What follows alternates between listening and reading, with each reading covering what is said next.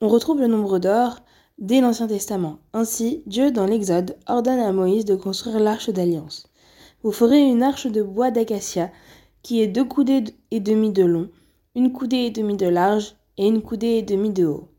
Le produit de ces dimensions est une forme exactement proportionnée au nombre d'or. Ainsi peut-on le lire dans un livre de Priya Hemingway qui s'appelle Le Code secret. Shalom à toutes et à tous et bienvenue sur DAF Le DAF d'aujourd'hui est le DAF 39 de la Maseret Gittin. À la question que peuvent bien avoir en commun des phénomènes naturels aussi différents que l'agencement des graines d'une fleur de tournesol, les spirales dessinées par la coquille de certains mollusques, ou encore même les bras de la Voie lactée et euh, les dimensions de l'arche d'alliance, eh bien, il s'agit d'un nombre qui est appelé nombre d'or, divine proportion ou encore proportion d'or. Reproduire ce nombre à l'écrit est littéralement impossible, non pas parce qu'il est excessivement grand et c'est un très grand nombre, c'est un, nombre qui est à peine supérieur à 1, mais c'est un nombre qui est composé d'un nombre infini de décimales qui ne suivent aucune règle. Ce nombre d'or, en mathématiques, est 1,6180 339 887. Et sa formule arithmétique est 1 plus racine de 5, le tout divisé par 2. C'est un nombre à virgule et les décimales, c'est-à-dire les nombres qui, sont après la virgule, sont dites irrationnelles. C'est-à-dire que les chiffres qui apparaissent après la virgule apparaissent en désordre et ne suivent pas de euh, d'ordre précis et de périodicité. Pour amener ça à un terme un peu plus musical, c'est impossible, avec un nombre irrationnel, de pouvoir jouer un refrain puisqu'il n'y a, pas de refrain de nombre qui apparaissent dans ces nombres-là. Ce nombre d'or est représenté par la lettre grecque qui s'appelle phi.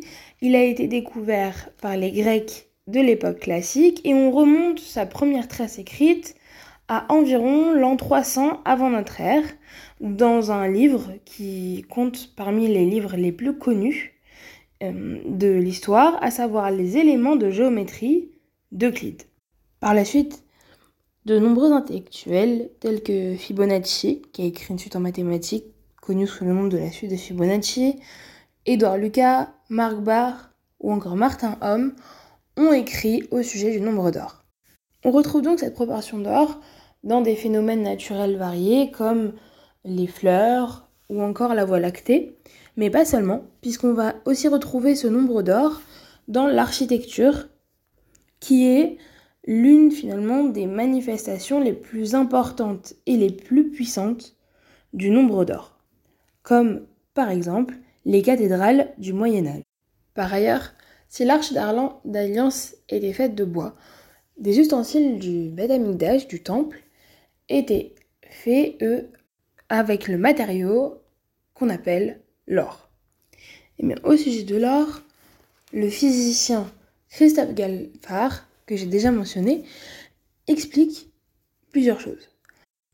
Si je coupe un bloc d'or euh, qu'on peut tenir dans la main et que je le coupe en 27 euh, fois. Je le coupe donc 27 fois. Je vais donc obtenir ce qu'on va appeler des atomes. Je vais avoir des atomes d'or. Et lorsque je vais le couper, l'aspect de l'or qui va être à l'intérieur, je vais avoir le même, même matériau, même texture, même odeur et même aspect. C'est ce qu'on va appeler un corps pur. Et pourquoi on l'appelle un corps pur? Puisqu'il est composé d'atomes qui sont tous identiques. À l'inverse des corps qui ne sont pas purs, qui eux ont des, atomes qui ne sont pas tous identiques. Toujours selon l'auteur, pourquoi est-ce qu'il est si convoité? Mais il est si convoité parce qu'il ne s'oxyde pas, il ne se corrode pas, et quand on a un, gros morceau d'or, on va dire un beau morceau d'or, il est beaucoup plus malléable que euh, tous les métaux. On peut l'étirer en un long fil qui va être très très fin. Chose qui serait impossible avec par exemple du platine ou de l'argent. Et de par toutes ces caractéristiques, et le fait qu'il ne change pas avec le temps, c'est la raison, selon Christophe Galfard, pour laquelle il est euh, considéré comme précieux. Et autre raison, il est aussi très dur à extraire et très rare aussi à extraire. Si j'ai évoqué tout le début du podcast plusieurs éléments concernant le temple, le Beth Amikdash, c'est bien sûr parce qu'il y a un rapport avec le Daf Ayomi. Le Daf 39 commence avec le statut d'un esclave consacré au Beth Amikdash. Donc, on avait donc une alara de Rav qui nous disait que quand on, va, on devait, quand on sanctifiait un serviteur, ou bien quand on voulait euh, le, enlever la propriété de ce serviteur, il était libéré, donc ce serviteur était libéré et, euh, il fallait lui donner un, un get, un document de, de rupture, on va dire. Sauf que comment on fait dans le cas où quelqu'un dit une phrase, phrase qui ne peut pas forcément être comprise euh, à 100%, on va dire, eh bien on a une discussion entre Rabbi Meir et les Chachamim. En effet, selon Rabbi Meir, quand quelqu'un fait une déclaration et qui n'est pas euh, forcément claire dans ses mots, on va considérer donc que la phrase qu'a dit euh, cet homme va être vraie à 100%. Simplement, on va pas le prendre au sens premier, on va le prendre au sens euh, figuré, à savoir au sens second. Puisqu'on a l'avis de Rabbi Meir qui dit que une personne ne fait pas une déclaration de consécration pour rien. On ne va pas euh, consacrer un objet ou une personne pour, euh, pour rien. Et donc si quelqu'un va déclarer un objet consacré au Beth Amikdash, même s'il n'a pas utilisé la, la déclaration qu'il faudrait dire, la bonne déclaration, sa déclaration va être interprétée de manière à ce qu'elle ait un sens. Et donc, même si le maître n'a pas dit que l'esclave est consacré par rapport à sa valeur monétaire, sa déclaration, elle, va être interprétée de cette façon. L'avis des Rachamim était de dire qu'on va, prendre sa phrase au sens euh, premier du terme, quitte à ne pas faire une partie de ce qui est mentionné dans la phrase qui a, été dite. Et c'est donc la raison pour laquelle il y avait donc parfois des différences avec le serviteur qui est consacré. Et toujours concernant un serviteur qui va être consacré au Beth Amikdash, on voit dans le DAF qu'il a une valeur de bien immobilier, un statut de bien immobilier. Et donc on, a eu une discussion dans, le DAF pour savoir comment est-ce qu'on va considérer les cheveux.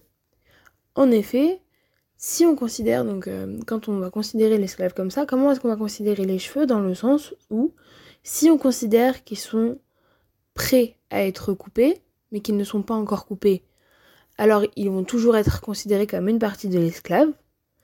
Et on a un sage qui est Rabbi Shimon ben, ben Gabriel qui va dire que si que, sont que les cheveux sont considérés comme s'ils étaient déjà coupés et qui donc ne font plus partie de l'esclave et comme c'est une partie qui va être considérée comme détachée de l'esclave, elle va déjà être soumise euh, à la d'abus de biens euh, consacrés, de biens Egdesh, et on a un autre Raham qui nous dit que ce n'est pas comme si, euh, on ne les considère pas comme si les cheveux étaient déjà coupés. Et donc tant que le cheveu n'est pas coupé, le cheveu va faire partie de l'esclave. Et comme toute terre qui n'est pas soumise au halachot d'abus de bien consacré, eh bien ça va être le cas ici également pour les cheveux. Pour essayer de démêler un peu l'histoire, euh, l'Agmara va apporter une autre braïta concernant des raisins.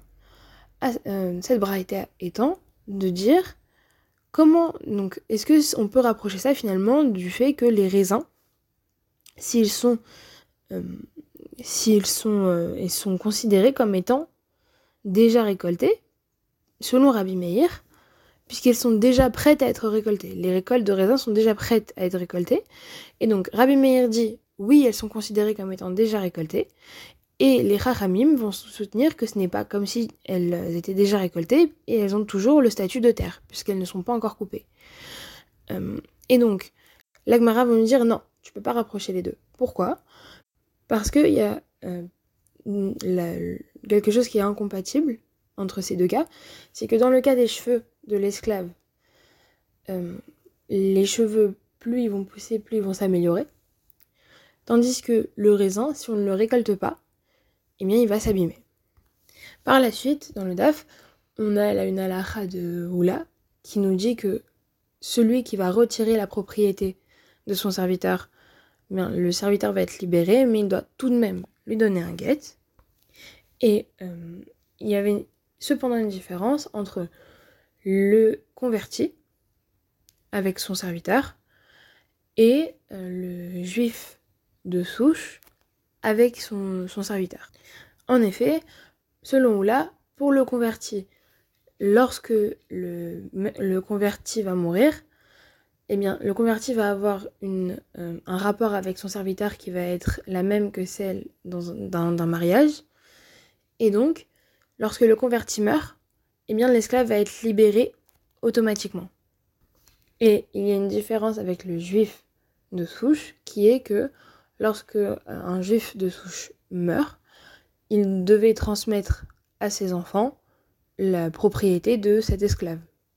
D'où la nécessité du, guet.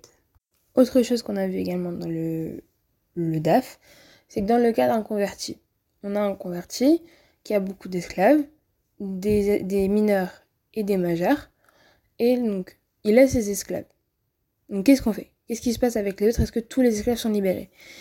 Eh bien c'est la, question qui est posée, est-ce que tous les esclaves sont libérés ou bien il y a une différence entre les majeurs et les mineurs? En effet, les majeurs devaient se racheter, donc ils devaient se racheter eux-mêmes, mais qu'en est-il des mineurs qui ne peuvent pas eux se racheter? Eh bien, Abba Shaoul, l'opinion d'Abba Shaoul était de dire que dans le cas d'un esclave qui est mineur, qui ne peut pas se racheter lui-même, il n'y a plus de lien monétaire. Et certains disent que oui, la halakha est comme euh, Abba Shaoul, d'autres disent que non. Et enfin, on a pu voir également l'avis de Rabbi Shimon, qui était de dire que si on avait la possibilité de racheter un serviteur de racheter la, liberté d'un serviteur, est-ce que l'argent était suffisant ou pas? Donc Rabbi Shimon disait que un esclave ne pouvait pas être euh, émancipé juste en payant de l'argent, mais il fallait aussi un guet. Et donc ici on avait donc l'avis de euh, Rami Barhama qui dit que selon Rab Nachman, la halacha est comme Rabbi Shimon, et Rabbi Yosef Barhama qui nous dit que selon Rabbi Yochanan, la halacha euh, n'est pas comme Rabbi Shimon. Je vous remercie de m'avoir écouté et Shavuot